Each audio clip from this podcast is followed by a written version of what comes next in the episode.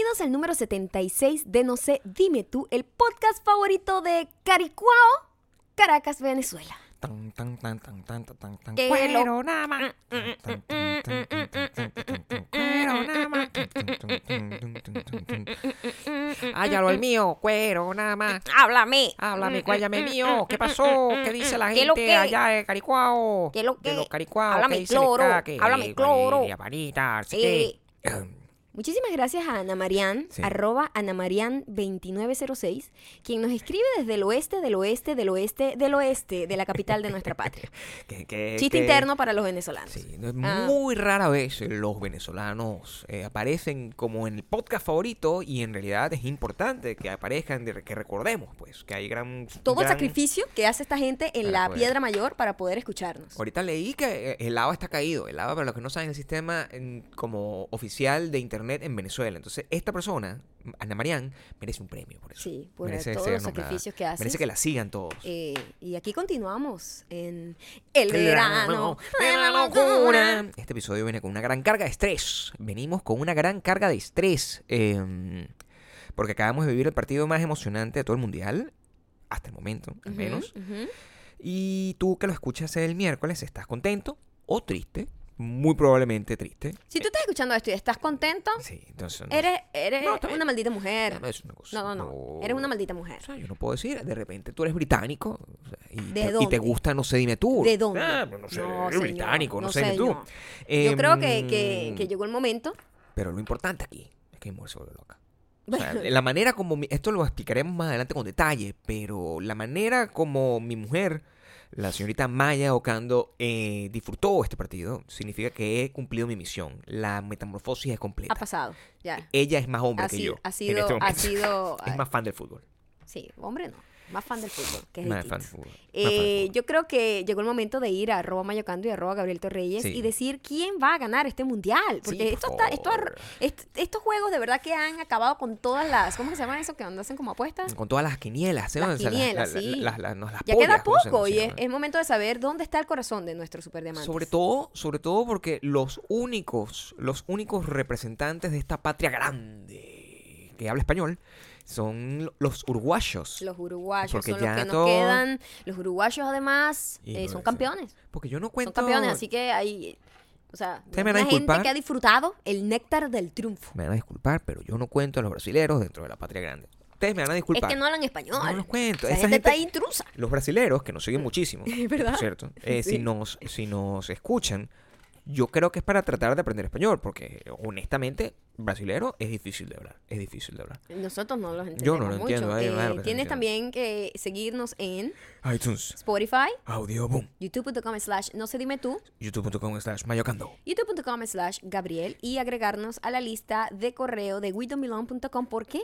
¿Por qué? ¿Por qué, Gabriel? Porque ese registro muy pronto va a ser la única, la única manera Léase única. De ver, de ver los podcasts. Vas a poder escucharlo. También seguirnos en arroba mayocando arroba Gabriel Torreyes Ok. en Instagram. eh, Que es esa la, es la única única manera. manera. de que tu comentario se convierta en un hit del verano. Cada vez estamos mejorando en el arte de la producción de hits del verano. Sí, los que Increíble. vamos a escoger quiero que sean poéticos. Sí, porque, mm, o sea, nos dejan unos comentarios, son muy, pero si nos dejan frases así, frases como poéticas, es muy, es muy O seguro. sea, eh, entréguense. Yo creo que Sí. cuando uno habla desde el corazón. Entrégate, aún no te siento. Si hablas de corazón. eh, si hablas desde el corazón, Sí. los mensajes salen mucho más poéticos, mucho más armados, mucho más profundos. Pero si solamente dices jajaja, eso, ese comentario no, O- no se convierte en un hit del o verano. si tratas de como de armar una cosa muy retórica, o sea, que solamente puede ser un rap. Cuando intentas hacerlo como con la cabeza tampoco No, funciona. si hazlo, no. Desde hazlo el con corazón. Con el corazón, desde la encía. Desde la encía. Desde la encía, desde lo más profundo de tu encía. Espérate un momento. Hoy, yo no sé qué pasa, Gabriel tiene- está, no sabe usar audífonos. De verdad que lo estamos perdiendo, muchachos. Eh, No, ustedes no ven esto, pero el, proceso degenerativo que es inevitable en la vida de Gabriel está pasando eh, no frente a sus ojos, sino frente a sus oídos. Es hora de. Desde Rusia con amor. Poco le queda. ¿Amor o arrechera? Ay, Dios yo mío, no hoy, sé cómo me siento yo con esto. Cuando llegué del gimnasio, Sí. ya el juego de Inglaterra y Colombia estaba por terminar. Casi Por te- terminado. o sea, literal estaba en el tiempo que te dan extra, como, los minutitos. Estaba en el minuto 91 del juego. Eh, le habían dado cinco minutos extra. Eh, no sé cómo se había desempeñado el juego, pero iba 1 a 0, ganando Inglaterra. En el minuto 92 y algo, eh, en un cobro de esquina de Colombia, en saque de esquina, mete gol uno de los momentos más emocionantes que ha pasado en todo este mundial, por lo menos en lo que a mí respecta. Porque, lo que tú has visto. En lo que yo he visto. lo que tú has visto. A mí se me iba a salir el corazón de la emoción, porque te da esperanza. Te da esperanza que hasta en el último momento, si no te, si no te das por vencido, por muy que las, ah, las, las probabilidades estén en tu contra, ese gol de Colombia representó que no importa qué tan mal estés hasta el final, si tú si tú simplemente te mantienes de pie. Eso fue lo que significó ese gol. Y todo, todo, o sea, la mayoría, porque bueno, hay malditas mujeres que le iban a Inglaterra. Sí, por supuesto. Pero la mayoría de los latinos estamos viviendo ese gol como propio. O sea, solo vivimos con, con una emoción y que inexplicable. A mí me estaba dando un soponcio, ¿ok? Yo me asusté. Debo decirte. Yo no había visto ningún juego en este mundial que me causara tanto estrés como este. Yo me asusté. Yo estaba, yo estaba en el baño, estaba bañándome. Y de repente escucho un grito. ¡Ah! Yo no sabía qué estaba pasando. Yo no sé, me debo salir así con el cuerpo enjabonadito para tratar de ver qué está pasando. Mi mujer le está dando una vaina y empezó a gritar ¡Ah, Colombia! Y yo, ay, no, está bien, está ya está metamorfoseada, ya no, no hay manera de solucionar ese problema. Ya está entregada al arte del fútbol es el, es el, deporte más emocionante, impredecible e injusto a la vez que existe. Es una metáfora de la vida. la vida es exactamente así. Tiene esos tres elementos. Es la vida. Es la vida. Es la vida. Es la, vida. O sea, tú piensas que va a salir de una manera, la vaina no sale como tú querías, y de repente se voltea la tortilla, y de repente se vuelve a voltear la tortilla y te jodiste. se te quemó por un lado. Es una vaina. Es el bambús completo. Es el bambús de la vida del fútbol. Luego van el, tiempo extra, y yo no sé, pero a mí me parece que Colombia ahí estaba dándolo todo para agarrar otro gol. Me parece que el fucking árbitro de la mierda nunca usó el fucking VAR. El VAR. El VAR no lo usó. Sino que de una tarjeta amarilla. Y yo, marico, what the fuck? La terminología que utiliza Maya para de frente. Yo, yo, al salir de aquí, bueno, buscando trabajo en ESPN. No, yo creo que ¿Eh? tú serías muy buena, sobre todo... No, pero yo creo que no, porque soy cero objetiva. Yo aquí soy pasional. No, pero bueno, siempre es bueno tener una gente loca así. Una persona que le va a un equipo y... Sería bueno tener una persona que sepa y tenernos a nosotros para hacer los comentarios que hacen. Porque tú sabes que hay una los comentarios que hace el pueblo. hay unos comentarios. lo, fino de escuchar un partido de fútbol es que hay un narrador y hay unas personas que solamente murmullan. Murmuran. No, bueno, sí, me parece que no jugó exactamente bien. Y lo interrumpe constantemente. No, ya va, espera tu momento de gol. O sea, siempre hay. Eh, como ando comentarios. Tú puedes ser la histérica. La histérica. Sí. Mi, mi, personaje favorito, además. La histérica. Eh, luego, eh, bueno, ¿qué pasó? Fueron a la gran injusticia de la vida. La, la, mayor injusticia de la vida representada como penaltis. Es lo peor que existe. Es una mierda. Es suerte. Es simplemente que los penaltis es como si un tipo nació millonario y tú pobre. O sea, tú tienes culpa de esa mierda. No. Tú prácticamente no tienes culpa de esa mierda. Ni responsabilidad. Es al azar, es al azar. Claro. Naciste pobre, naciste rico. Eso tú no lo decidiste. Prácticamente no hiciste nada. La gente opina que ganar por penalti es válido, pero yo siento que no, que es como tirar, es, el equivalente, es el equivalente de tirar una moneda. Exactamente. O sea, sí, para, para, para llegar hasta acá, a esta altura del partido, literalmente. Sí, es como nacer Una Copa Mundial. Y simplemente, Marico, ¿qué hacemos? Bueno, vamos a decir con una moneda. Marico, what the fuck? Sí. Be better. Fútbol, be better. Trata de buscar otra manera más justa de terminar el juego. Bueno, pero ya antes era más complicado. Antes estaba como el tiempo extra, el balón de oro. El balón de oro era fuera del hogar. era, el que, primero metiera el que primero metiera el gol. Es una cosa que... Una gente que estaba mamá y... Dale, ¿quién va a meter el gol? Y después el penalti. O sea, era como juegos interminables, larguísimos. Eh, y súper injustos, con la gente dando todo por todo, porque hay que verle la cara a correr esa cancha de un lado a otro constantemente por, horas.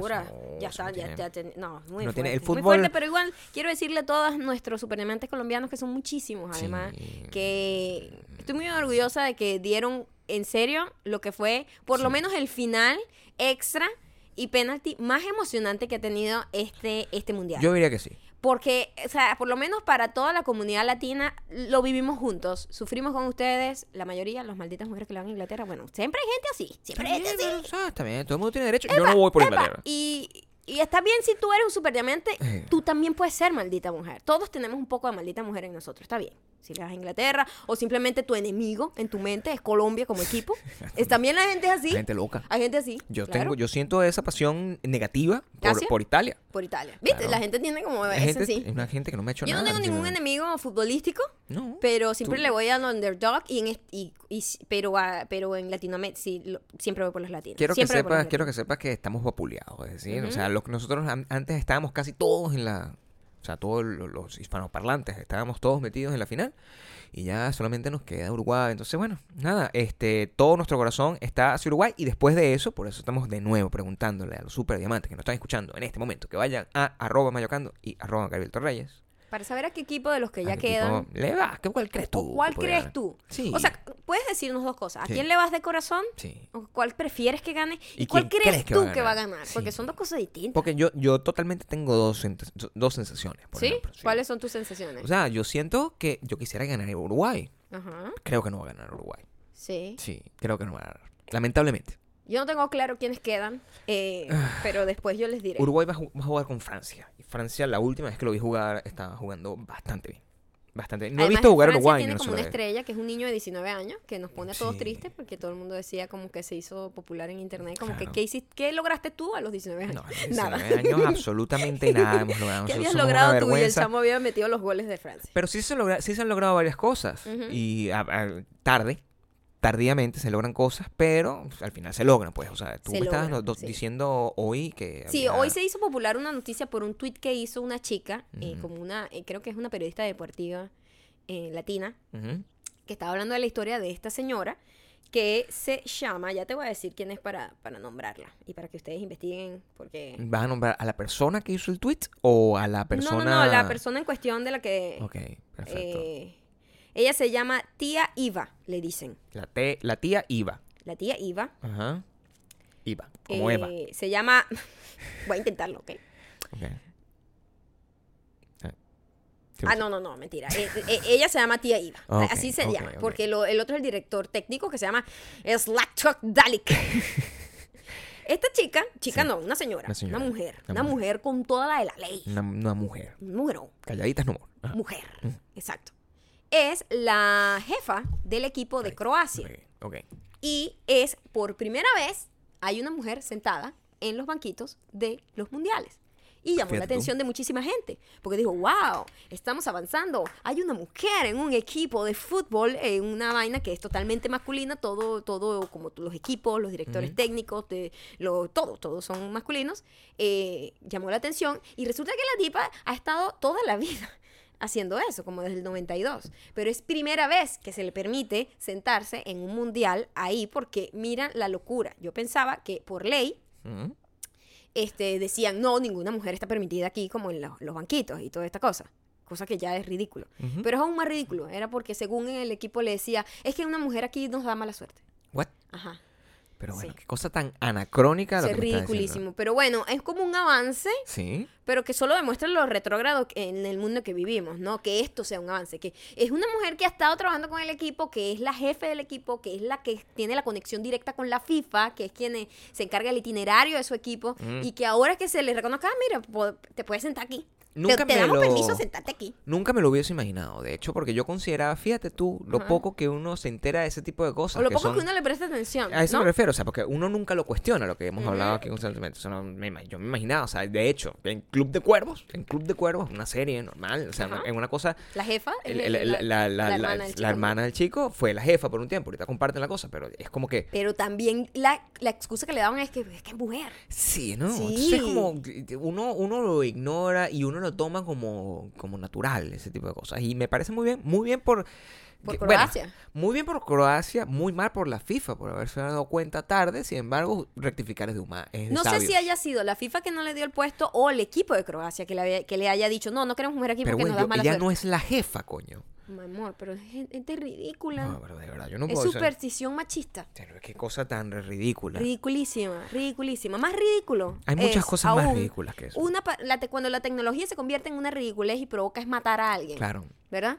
Aquí en, California hay unos, scooters eléctricos eh, públicos que tú los usas con una app que tú simplemente los scooters, eh, la gran ventaja y desventaja es que se supone que tú los puedes, no hay una parada, como las bicicletas normalmente públicas mm. eh, tienen paradas, ¿sabes? Tú tienes que tomarlas en una parada donde las dejas y eh, dejarlas en esa misma parada o en otra parada. ¿Mm? En un lugar, pues, En un lugar específico en donde no está molestando al público.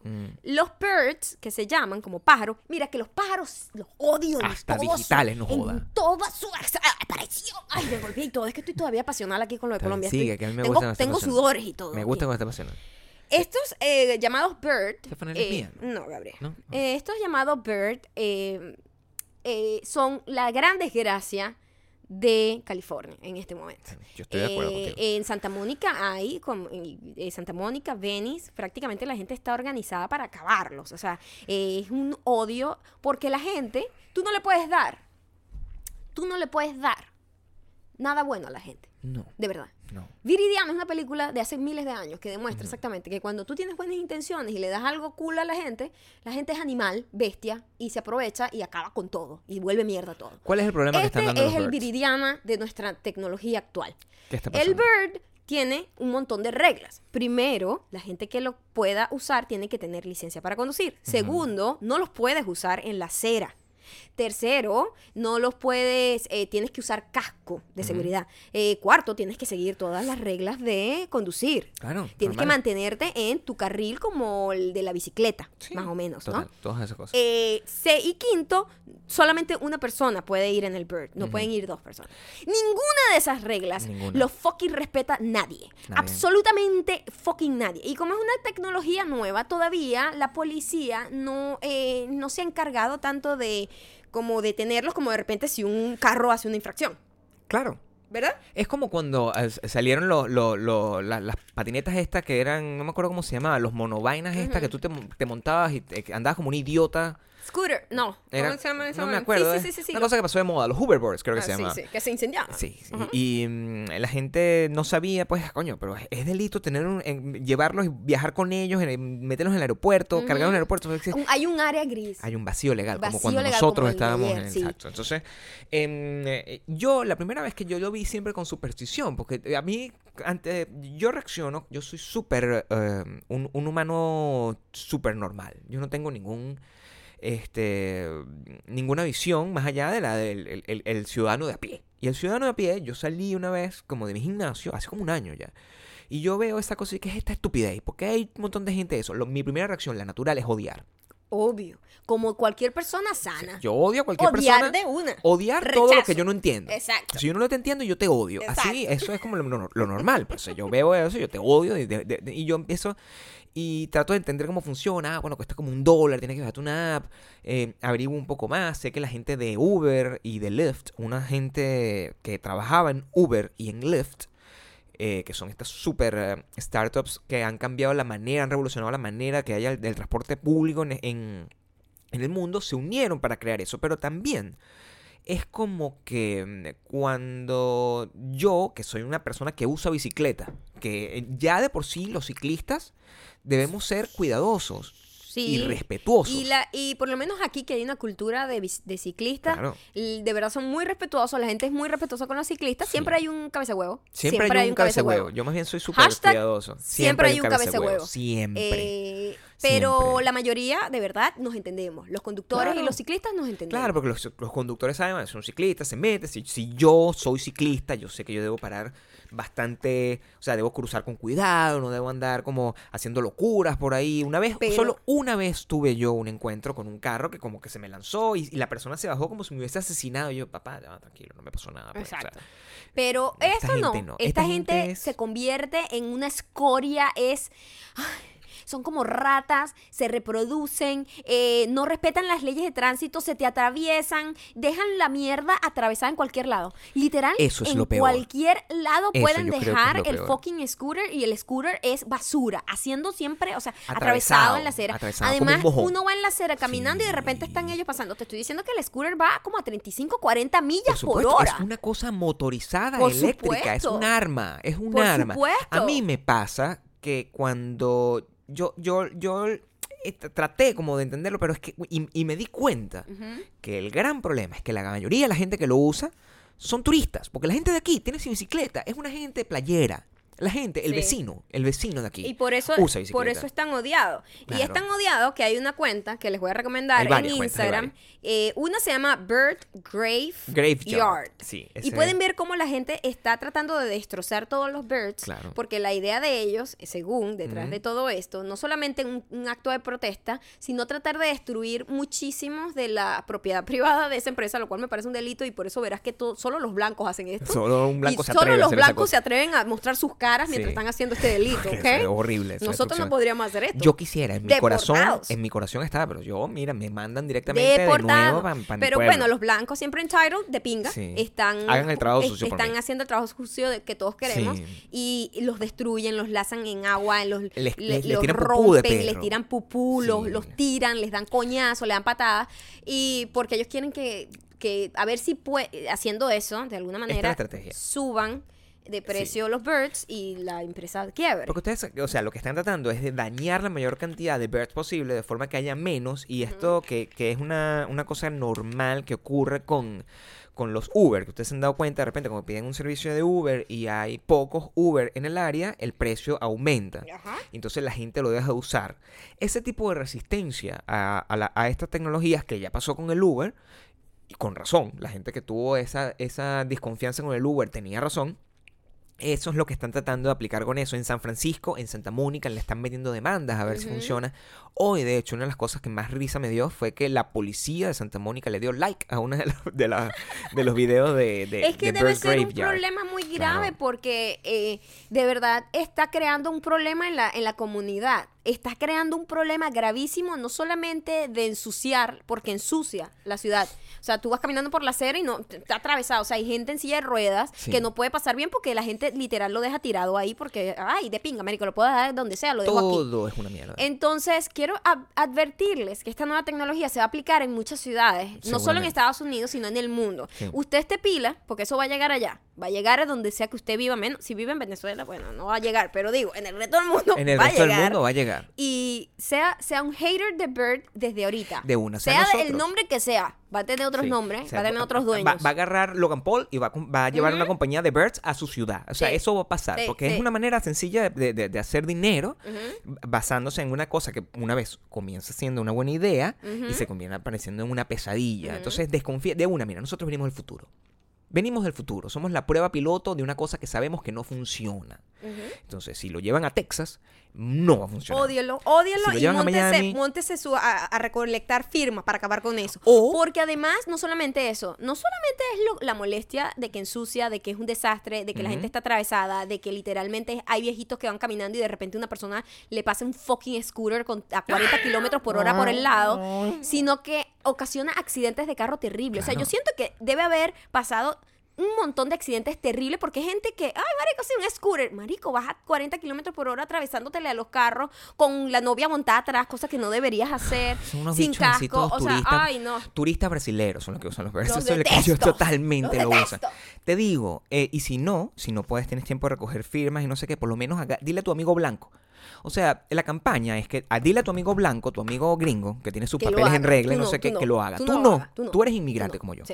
Tú serías perseguido, serías deportado, serías llevado a la frontera, tendrías que ah, te lanzan en el desierto. te mandan por un país que no es el tuyo te separan de tus hijos. Esa gente no sabe de dónde somos. Usted no. Usted búsquese su amigo blanco, su amigo blanco puede hacer eso, no le va a pasar absolutamente nada. Que, que, haga marchas y todas esas mariquerías.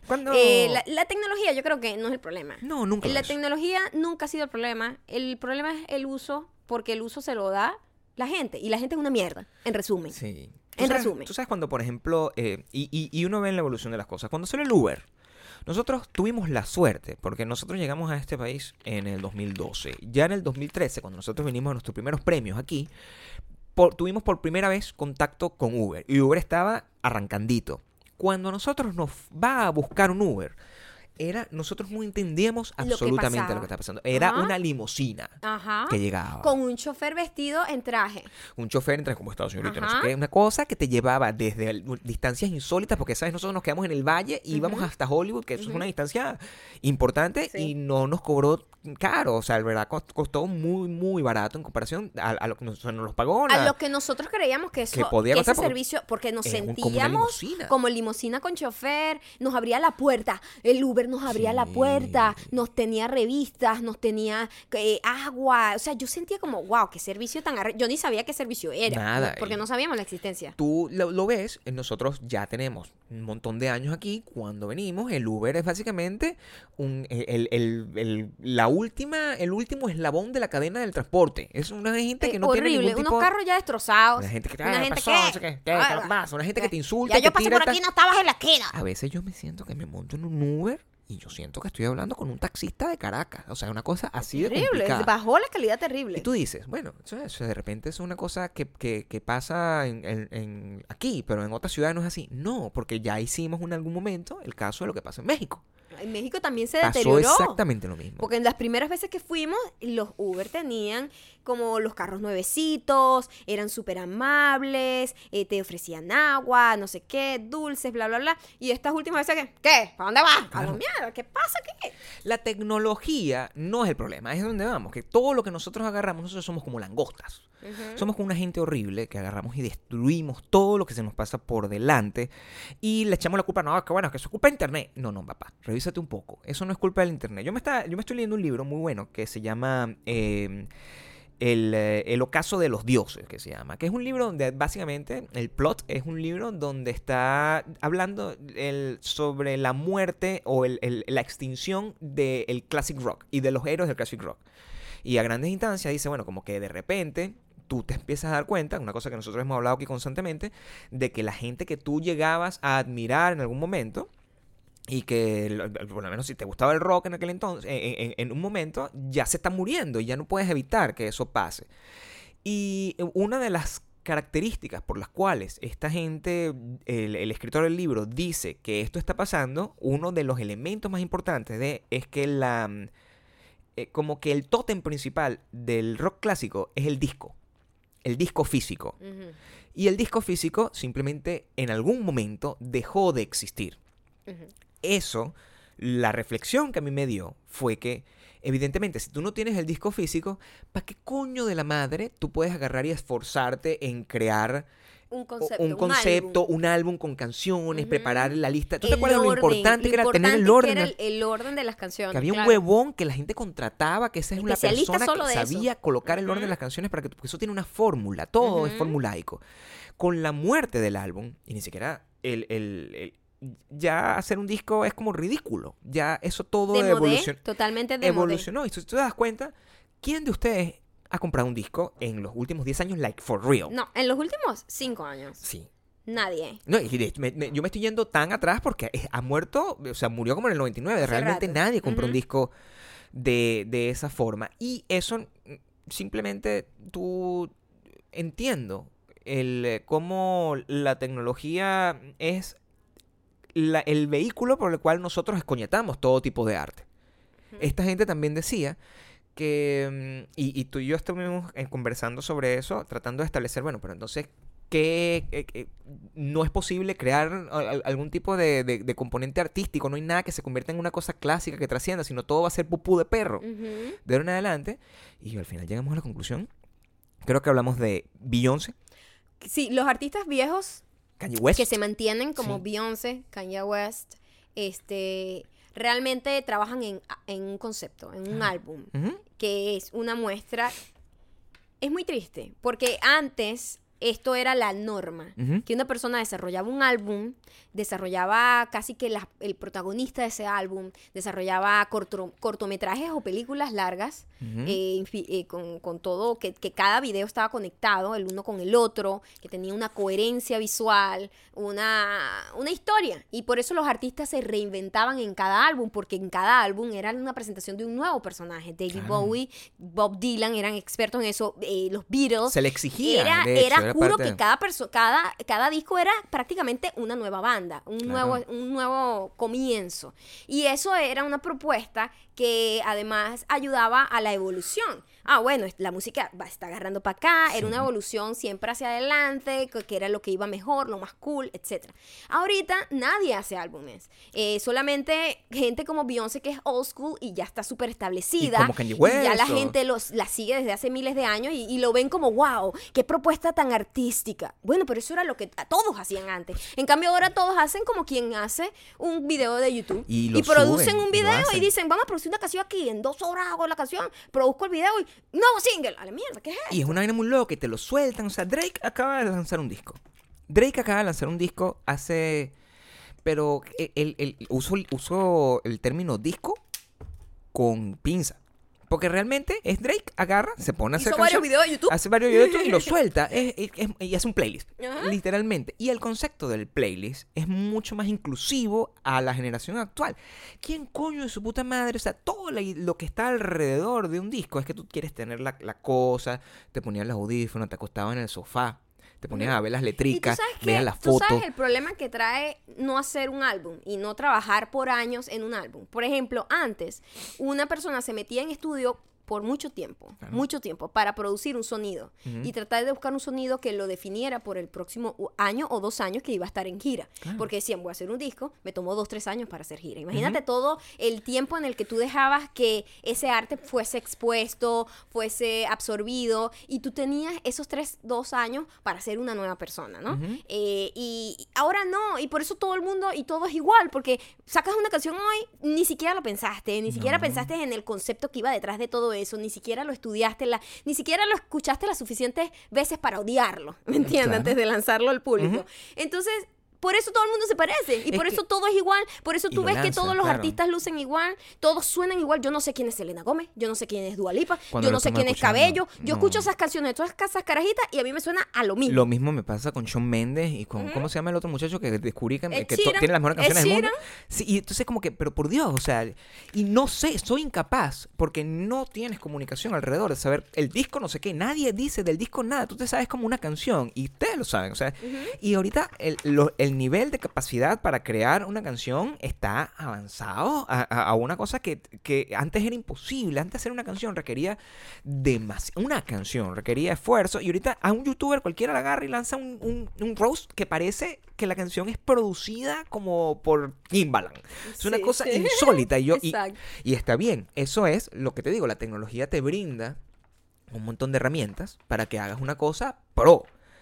Pero si tú agarras esa tecnología y te pones a hacer pupú de perro y lo vendes, y el problema no es que hagas pupú de perro, el problema es que la gente lo disfrute y que aspire a tener pupú de perro, entonces ¿en qué momento avanzamos? Pero así como también eh, la tecnología democratiza un poco el proceso creativo y que la gente pueda, cualquier persona en cualquier lugar, crear música y tener una audiencia, eso suena como un sueño, ¿verdad? Una utopía. Pero la verdad es que hay mucha gente mierda con la tecnología para hacer música mierda, influenciar a la gente con mierda. Y lo mismo pasa con el Bird.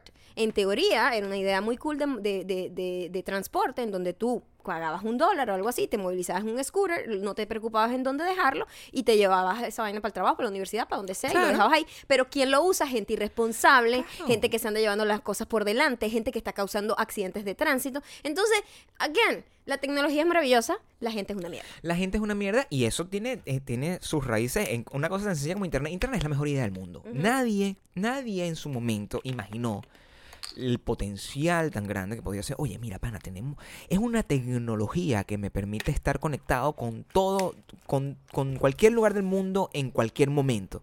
Oye, qué arrecho.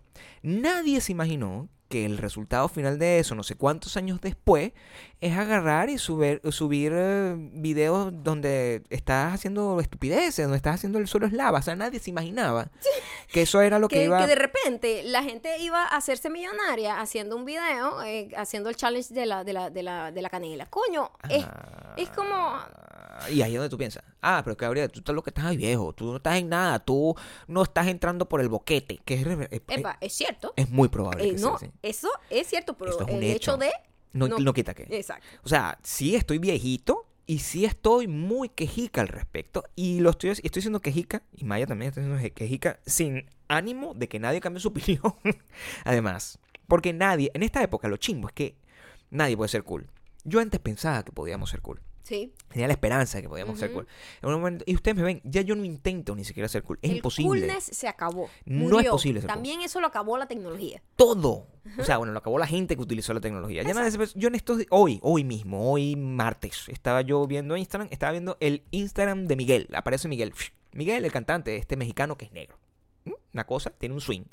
Maya tiene un sabor ahí doble. Maya me dice, sígueme a este muchacho porque se viste con colores y yo creo que te vistes así. Yo, Maya, yo soy un tipo muy oscuro, pero voy a seguirlo porque me parece que Miguel es cool. Me parece que Miguel él me cae muy bien, de hecho. Miguel es cool y tiene talento, canta la canción de Coco. Es guapo. Tiene un montón de cosas de pinga. Sí, es latino, es entro, latino. Entro, veo el, el Instagram y veo a Miguel que está como que bailando. Así, como eh, con la música que está sonando en la radio. Y mi pregunta fue, ¿cómo hace Miguel que este proceso ocurra? Imagínate el proceso detrás de ese, video. que tú ves. Uno ve una cosa. Sí. Pero lo que está detrás anula totalmente el coolness. Es lo que viene la tristeza. Y ahí es donde está la parte triste. ¿Mm? Cuando tú ves una foto mía cool, sí. ¿qué hay detrás? Gabriel tirado en el piso tomando la foto. Eso, es una, es una imagen triste, siempre. Siempre triste. Siempre triste. Muy triste yo. En el caso de Miguel, que siempre lo graban como en el carro cantando, es literalmente el, Marico, grábame ahí, con quien sea que esté, ¿verdad? Grábame ahí, voy a bailar. Y baila, y para ver el video, sí, me gusta cómo quedó, voy a publicar. Si tú Imagínate pasar por ese proceso de pensamiento y de programación para parecer cool en un video de Instagram. Para tratar de que el video te haga parecer casual, pero cool al mismo tiempo, pero no es cool planificar el coolness, porque entonces deja de ser cool a todo momento. O sea, si tú planificas el coolness, ¿en qué momento eres cool realmente? Nunca. Nunca, porque estás planificando cuál es el cool. Eso pasa en cualquier caso. Cada vez que usted agarra una aquí, yo con mis cuadritos, coño, yo me tomo mil fotos para que eso pase. Es yo triste. Soy cool naturalmente. Es, ese, ese, es triste ese proceso. Por supuesto, porque tú, tú qué sabes, yo tengo que estar ahí, me veo, a veces amanezco más hinchado que otros días, pero el, el proceso de que me voy a tomar una foto aquí es ridículo. Imagínate el proceso de un selfie, que por, esa es la foto que yo más odio, las selfies. Las odio, odio, odio hacerme selfies. Claro. Odio, la odio. Ok. Claro. Primero, la cámara está muy cerca. Muy cerca. Muy cerca. Muy cerca. Tienes que levantar el brazo. Entonces, levantas el brazo, entonces te eliminas el cuello. Te creas un montón de problemas que no hay. Solo tienes una cara. Solo tienes una cara. porque, o sea, es la única, es el único ángulo que a ti te gusta de tu cara. Totalmente. Eh, tú ves una foto de una selfie esa persona pasó por un proceso triste, triste, de tomarse 100 fotos y decir, no, más voy a abrir más la boca, no, los ojos un poquito más abiertos, no, más así. Imagínate lo triste que es ver eso. Ver eso, imaginarte a esa persona, porque nadie se toma una selfie y esa es la que quedó. Mira, ni las supermodelos. Nadie. O sea, esos son 100 fotos más o menos en el carrete y buscando cuál es la donde se te ven mejor los ángulos. Y eso tú lo piensas y tú lo ves.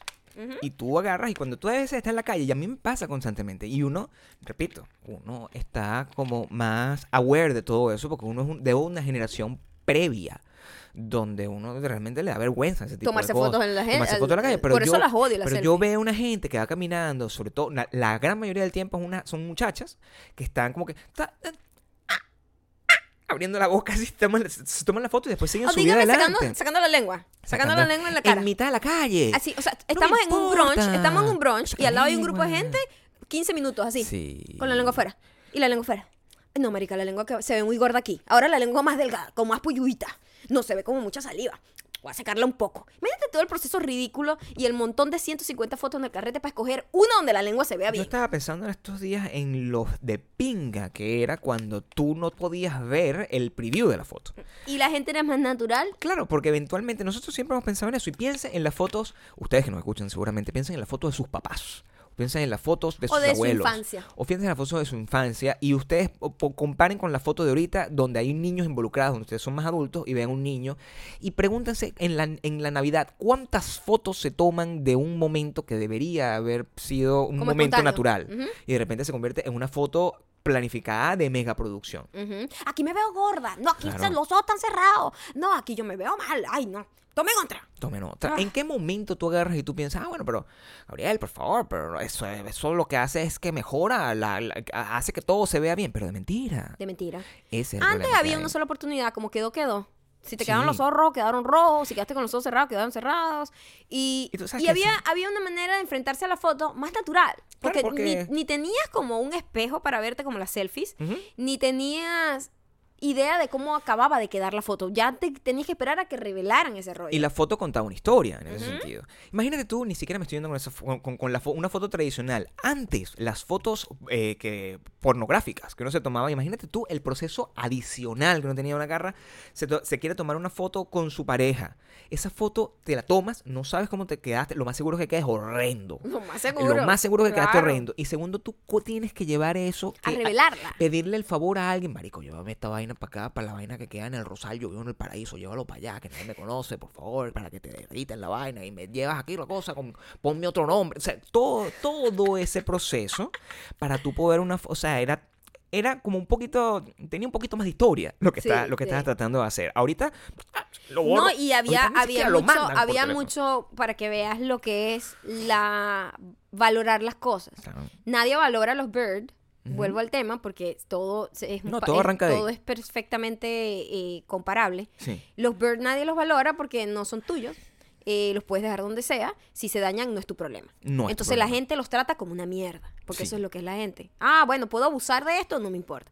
Igual pasa con las fotos. Me puedo tomar 179 mil fotos para sacarme una selfie, me las voy a acabar. Antes tú nada más tenías la oportunidad de tomarte una foto porque esa mierda costaba mucho dinero. Y tú tenías que tomarte esa foto, ese rollo que no tienes idea cómo quedó, y después revelarlo y esperar. Bueno, que lo que pasó, pasó. Tú no te ibas a tomar 20 fotos con rollo. No. No. Es más, te voy a decir lo siguiente, repito, esto no es para nada un llamado a que las cosas cambien. Eso ya no, voy a, ya no va a cambiar. Primero, a este programa no lo escucha tanta gente como para que cambie realmente. Y segundo, es un proceso inevitable porque es parte de lo que es la evolución y la evolución deja para atrás lo obsoleto y por lo más sencillo. Cosas que tus hijos probablemente no conozcan y quiero que estén aware de eso. El cine. El cine, la experiencia cinematográfica, eso va a desaparecer. Sí. Eh, eh, tienes que estar consciente de que tú ahorita aprovecha y trata de ir a ver películas que realmente valga la pena ver o películas que te salgan muy barato. Porque nosotros tenemos cita los martes y los martes gastamos 5 dólares. 5 dólares. Exactamente. Si la cita de 5 dólares, tú puedes ir allá y vas y vives una experiencia que va a estar en algún momento e, eh, equivocada. Eh, eh, no, que ya no va a existir. Ya no va a existir. La gente, ah, ¿te acuerdas cuando nosotros íbamos a un cuarto oscuro ahí a ver eh, una película? Eso ya no pasa. En una pantalla grande, pero ¿por qué no la ven en la casa? ¿Por qué uno le da la dilla? En estos días nos comentaron sobre el Movie Pass. Fíjate tú. Y el Movie Pass, y, fíjate los tiempos. Los tiempos y la, mm, eh, la diferencia de la manera como esos tiempos van destruyendo todo lo que pasa, lo, que se, se atraviesa a su paso. Nosotros en el 2012, 2013 íbamos al cine por lo menos dos veces a la semana. Dos veces a la semana, todo el tiempo. Mínimo. Era nuestra, o sea, nosotros agarramos, estábamos estudiando inglés, hacíamos nuestros videos, nuestras cosas, y de repente era nuestra cita de todos los días, y caminar hasta el cine, meternos, ver una película que estaba en cartelera, y después regresar y comentar la película. Eso es una cosa que nosotros hacíamos constantemente. Nosotros vinimos a tener em, eh, Netflix como a finales del 2013 o algo por ahí. Final de 2013, inicio de 2014, una cosa de esa. 2013. 2013. Y mm, Netflix poco a poco fue alterando nuestra experiencia, nuestra experiencia cinematográfica, porque ¿para qué coño yo voy a salir de aquí. Sobre todo porque empiezas a valorarlo claro. otra vez. Y dices como que, ¿para qué yo voy a pagar tanto para ir a... A ver, un lugar así. Un lugar donde va a estar un carajito llorando de ocho meses que no me deja escuchar la, fucking película, ¿verdad? Y una gente golpeándome, me toca el más alto, fucking más alto. Siempre me toca el más alto. Delante. ¿Para qué si yo aquí con dos, tres dólares o gratis, si tienes el servicio y la película está en el servicio, este, bueno, no gratis, incluido en tu mensualidad, puedo ver una película también. Antes, además, uno, repito, uno hacía ese tipo de cosas y la única razón por la cual la gente hace las cosas es para poder presumir de que las hace. Ya no hay forma. ¿Para qué tu coño de madre presumes de algo que todo el mundo puede hacer? Es el, no, eso es lo que hace que las cosas se, se democraticen y se aplanen de alguna forma. Y esa es la razón por la cual eh, los grandes cambios culturales ocurren. Nadie va a ir a comprar un disco, hablando de lo que estábamos hablando antes, porque ¿para qué? Si tú, tú puedes tener el disco que te dé la gana pagando un servicio de, alquiler de canciones, que es lo que estás pagando. Pude ver, yo pude ver el cambio mental en mí en, con Spotify. Eh, cuando, cuando arrancó Spotify hace tiempo, cuando, cuando empezó... Pero como un, como un año o dos después que yo, imagínate tú, tú eres la resistencia. Este, yo era la resistencia total, yo quería mi disco, yo quería mi, ¿sabes? Todo, mi, mi vaina disponible a mi, a, mi, a mi, en mi computadora o en mi pues, iPod. Físico. Este, y, y yo, pero ajá, pero tú pagas, escuchas la canción, pero no es tuya, no la puedes descargar. O sea, para mí eso era como ¿Y por qué? Y, y, en estos días me lo dijiste, como que es como un alquiler de, de música. Es un alquiler de música. Y es lo mismo que Netflix, es lo mismo que todo. Y eso suena como una idea maravillosa, pero también destruye todas las industrias. Porque los artistas, como ya no pueden vender álbumes, porque simplemente Spotify te, la gente ya ni siquiera escucha un álbum completo, sino que escucha una canción y un playlist de esto, una canción de esta con una canción de aquella que suenan todas igual. Y entonces eso destruye porque al final eso tampoco ellos ganan mucho dinero por ahí tampoco ganan ellos mucho dinero por ahí. El que eh, gana dinero es el carajo que es influencer de, Spotify, que lo que hace es curar y lo que tiene es una lista de un montón de gente que le paga dinero para que su, para que su canción esté ahí. ¿Qué bolas? Es, que es, el nuevo sistema de payola que es lo que está pasando. Ese es el cambio que está. Y, y eso traduce a varias cosas. Este es el otro cambio que quiero que lo pienses. It's going to blow your mind. ¿Qué cosa física tú todavía tienes? La gente que no escucha. De arte. Ah, cualquier tipo de cosa física realmente. O sea, ya, ya quedamos en que no tienes disco. pero no tienes absolutamente nada físico. ¿Hace cuándo fue la última vez que compraste un DVD? Un DVD, una película. Claro, una película. Por un DVD, una película. Una película. ¿Cuándo fue la última vez que tú compraste un libro? Si lo puedes agarrar y, descargar en tu Kindle. ¿Cuándo fue la.? O sea, todo. Todo se va desvaneciendo. Y, por supuesto que va a haber gente que yo sí todavía lo hago, claro, pero tú eres la excepción. Eres la excepción y eso poco a poco va a dejar de estar. Va a desaparecer y te vas a, te vas a convertir en, en, en lo que yo me convertí yo me, yo me resistía a Spotify eh, y ya yo no compro música. o sea, compro de hecho memorabilia. Compro nostálgicamente. Voy y me compro una, edición especial, una edición de, especial de vinil porque me gusta como el rollo de que tengo mi, mi, mi tocadisco. Pero es una cosa de Es una cosa como coleccionable, pero no es, no es práctico. No es que cada música que quiera tener la voy a ir a comprar así. Porque no es práctico. No lo es. Porque tú agarras, te compras ese disco y tú estamos aquí en la casa un domingo y queremos hacer una vaina, lo ponemos así porque el sonido realmente no cambia. Eso es mentira, eso es un mojón que nos metieron, que el sonido de verdad cambia una cosa. En realidad, el sonido es, cualquier cosa. Que la calidad ya no importa. Ya no importa porque ya se arregló y eso es lo que. Se normalizó la calidad. Esa es la verdadera consecuencia de todo este proceso tecnológico, que es a lo que nosotros estamos haciendo el llamado hoy, que es que eh, la calidad es... La gente cree que como, como no tiene nada tangible que ofrecer, puede ofrecer cualquier mierda y nadie, a nadie le importa. Exacto. Eso es básicamente lo, lo, ese es básicamente el problema, el problema que hay. Yo si yo quiero ofrecer un... Para nosotros nos cuesta y, es una manera de pensar. Si nosotros agarramos, nosotros hacemos las canciones aquí que estamos echando vaina y hacemos esas canciones y son maravillosas. A nosotros nos encantan esas canciones. Si nosotros vamos a grabar esa canción, en nuestra cabeza no cabe no grabarlas adecuadamente. O sea, tenemos que sentarnos, grabar no sé qué.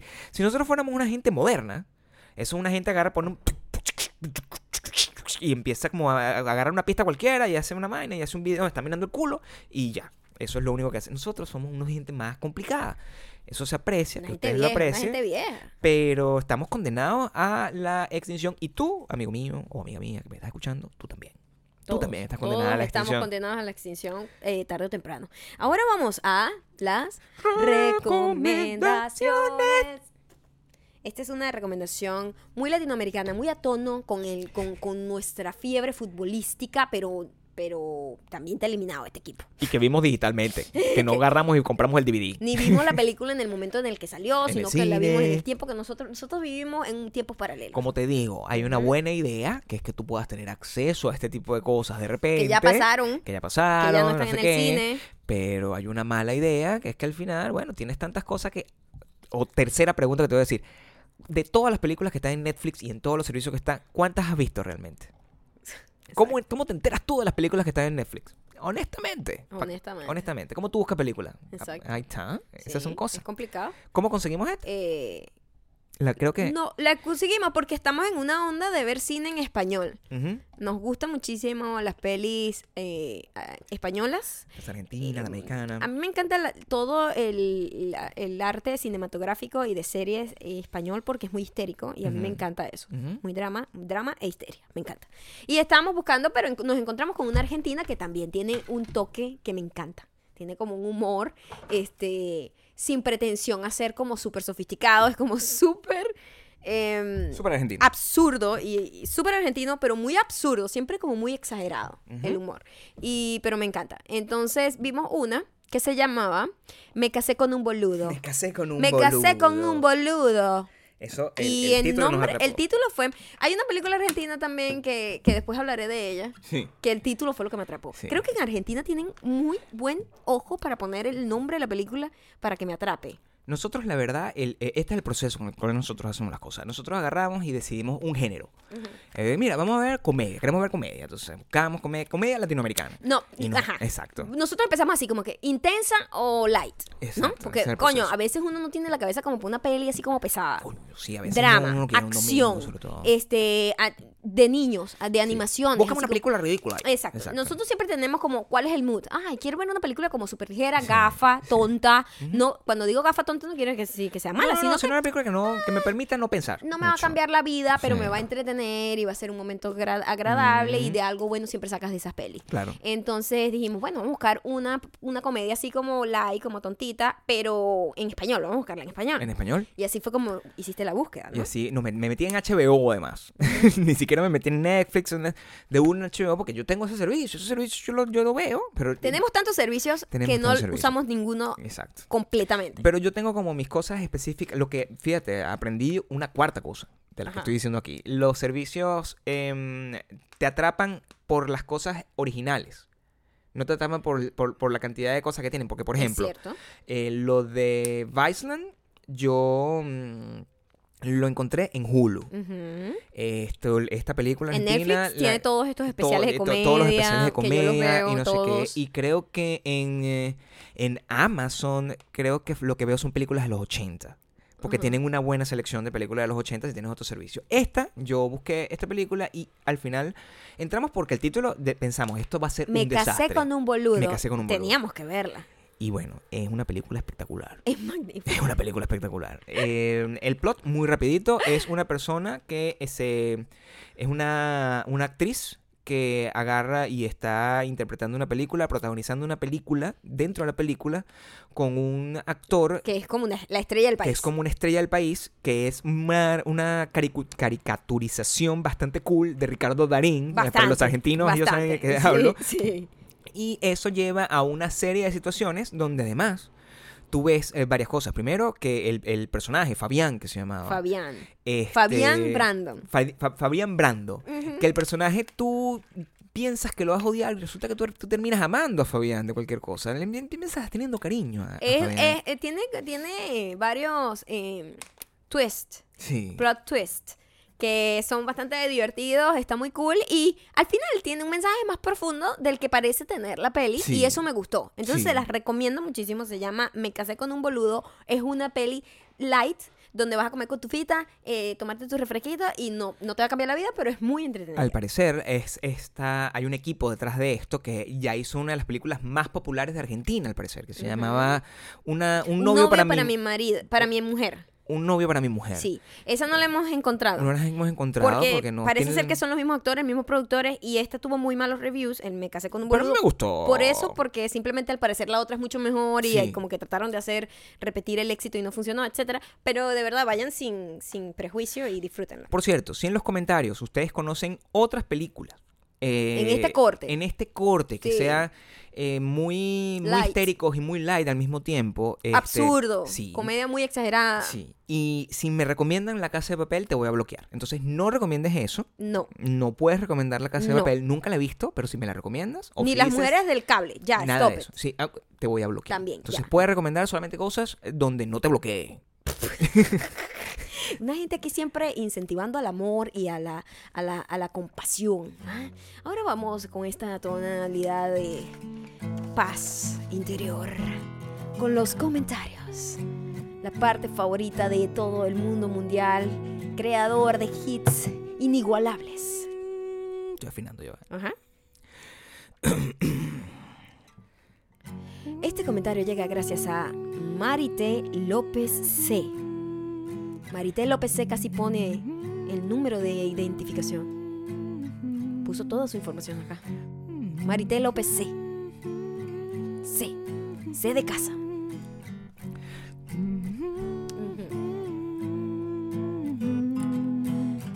Me tienen la vida acabada y vencida con los podcasts. No paro de reír en el bus. Caminando hoy una maldita mujer que iba a mi lado me odiaba yo. Ja, ja, ja, ja, riéndome como llena con sus locuras.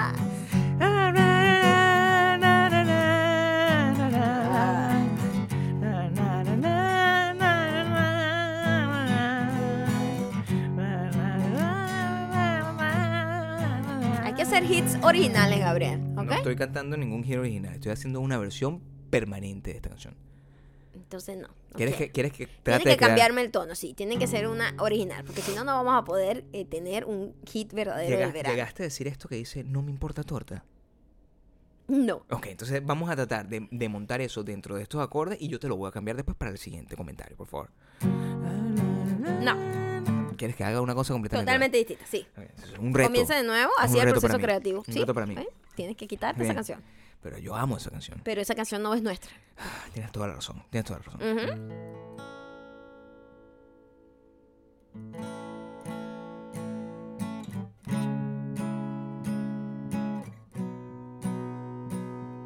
El hit del, los hits del verano van a estar tristes.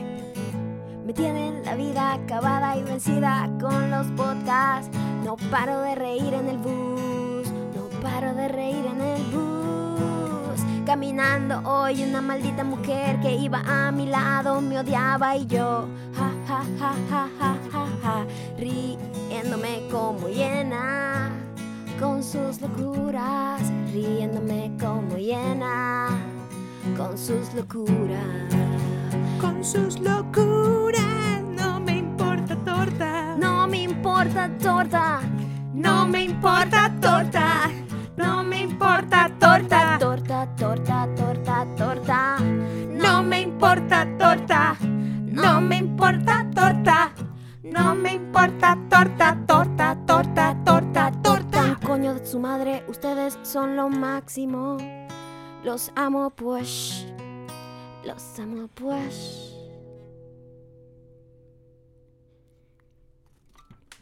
No me importa torta. No me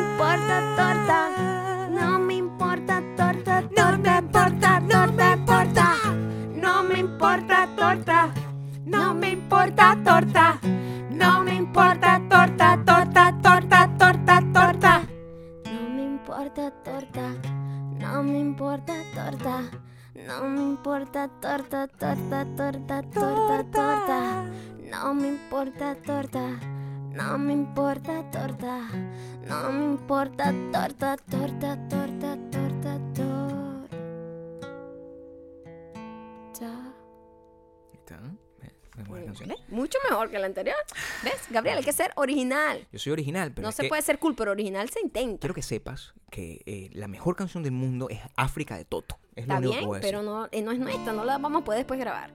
¿Ok? Ahora viene eh, un segundo mensaje.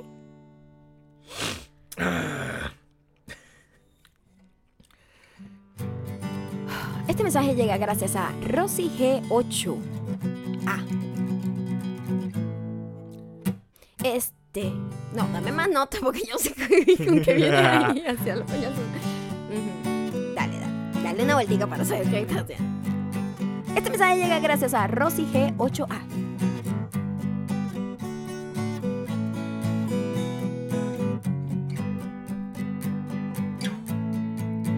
Este podcast permitió identificar a los superdiamantes en un sitio público.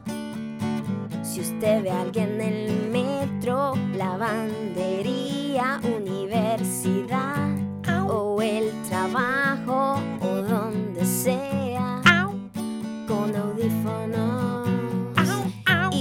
repente inusual pero hermoso superdiamante que escucha su podcast fielmente.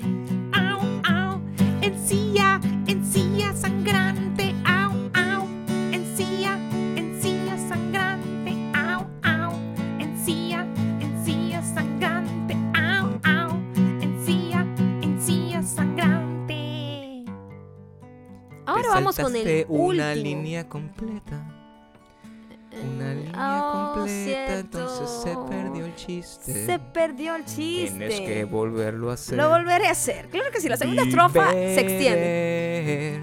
Si usted ve a alguien en el metro, la lavandería, la universidad, el trabajo o donde sea, con audífonos y de repente revisándose con un espejito el color de los labios y las encías. Usted acaba de encontrar un raro e inusual, pero hermoso super diamante. De repente, revisándose con un espejito, el color de los labios y las encías. Usted acaba de encontrarse un raro e inusual, pero hermoso super diamante.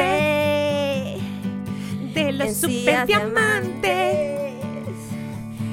encías sangrantes. De super diamantes, de super diamantes, encías sangrantes, encías, encías, encías sangrantes, encías, encías, encías sangrantes, encías, encías, de super diamantes.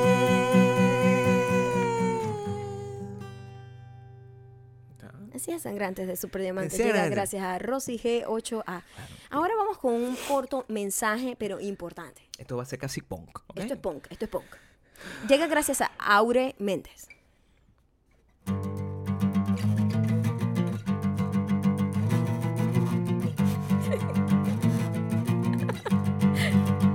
La ignorancia de la ley no excusa su cumplimiento.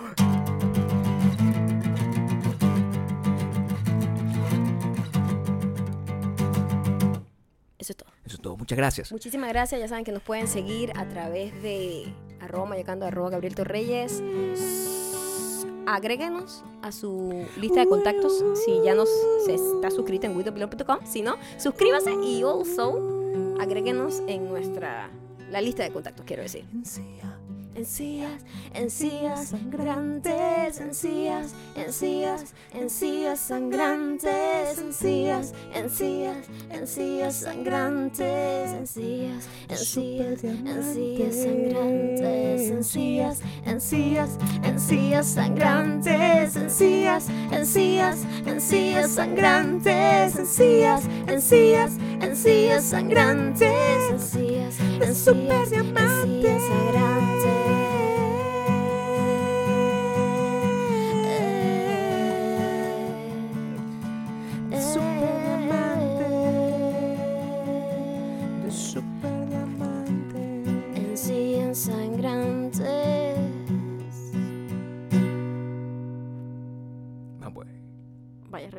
Hace su sencillo.